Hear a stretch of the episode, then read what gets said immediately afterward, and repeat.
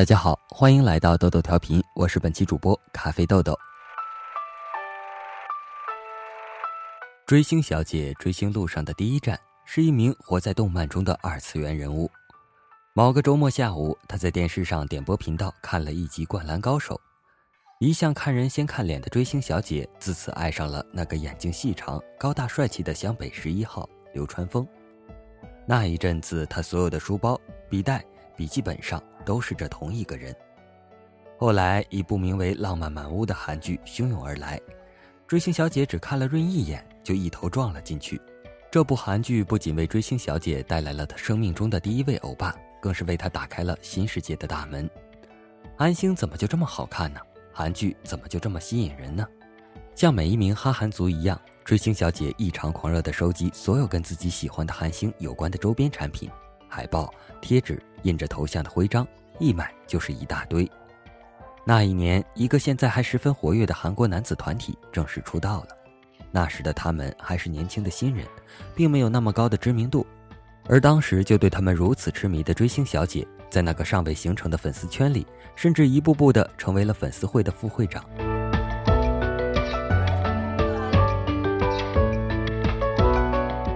如果说之前的追星小姐只是略微有些过火，那么在他们横空出世之后，追星小姐在旁观者的眼中已经燃烧成了火焰山。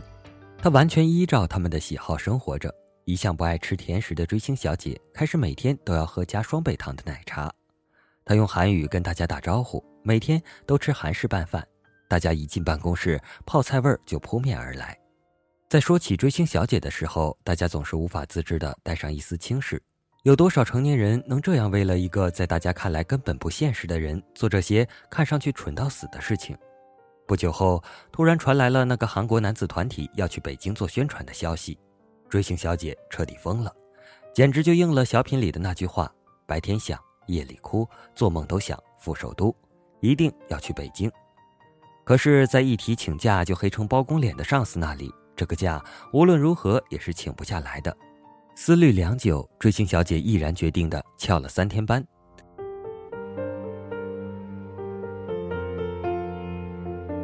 也许真人的魅力的确是照片无法企及的。追星小姐从北京见了活的欧巴们回来，意志更加坚定。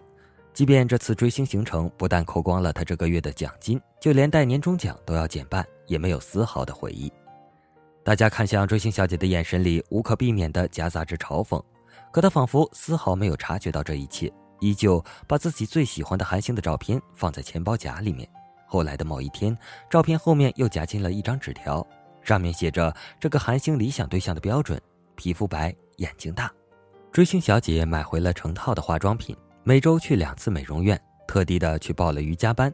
古人说“腹中有诗书气自华”，追星小姐就买了两箱子经典名著，把闲暇时间塞得满满的。仿佛这样就真的能离他近一点没有人在意追星小姐的改变，她的所有行动在别人眼中不外乎又是一场闹剧。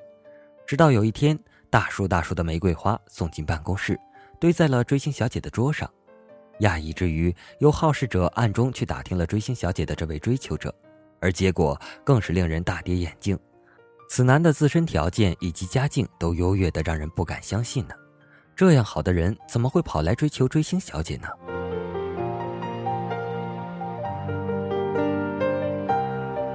其实追星小姐的故事可以追溯到流川枫之前。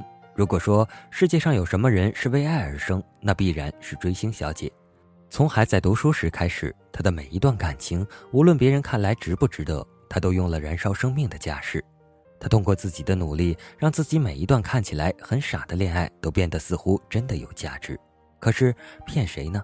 时间早晚会在热情退潮后还原真相。那些烂桃花回馈给他的，终究都是遍体鳞伤。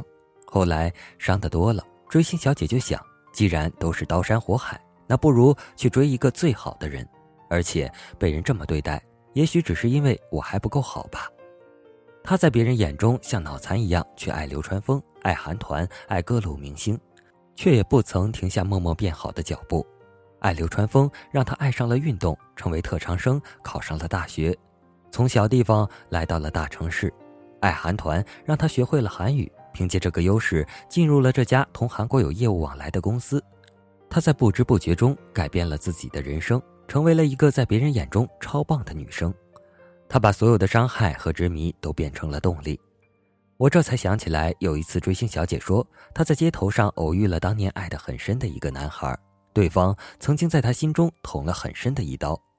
简单寒暄后，她看到对方看她的眼神充满了柔情。在她转身瞬间，她听到对方的女朋友说：“这样的女孩，你跟她交往过？别吹牛了。”那一刻，上海阳光明媚，他透过路边商店的落地玻璃，看到自己影影绰绰的身姿。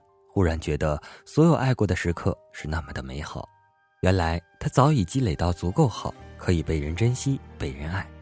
于是意料之外又情理之中，追星小姐遇上了这位 Mr. Right。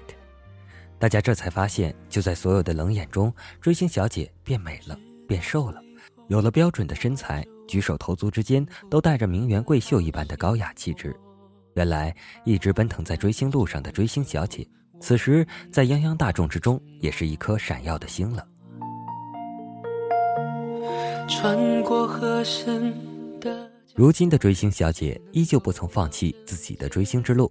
也许她一早就明白，其实对她来讲，追星最重要的只是去寻得一份坚持的动力，来做更好的自己吧。别说你也爱我，也不想我难过，那是寂寞一直落落。我们许过的愿，听的歌，有的喝，听他量身定做。别说你也爱我，也不想我难过，别怕遗憾不知所措。至少你给的痛，每一寸为了我而定。好了，今天的豆豆调频就播送到这里了。我是本期主播咖啡豆豆，我们有缘下期再见，拜拜。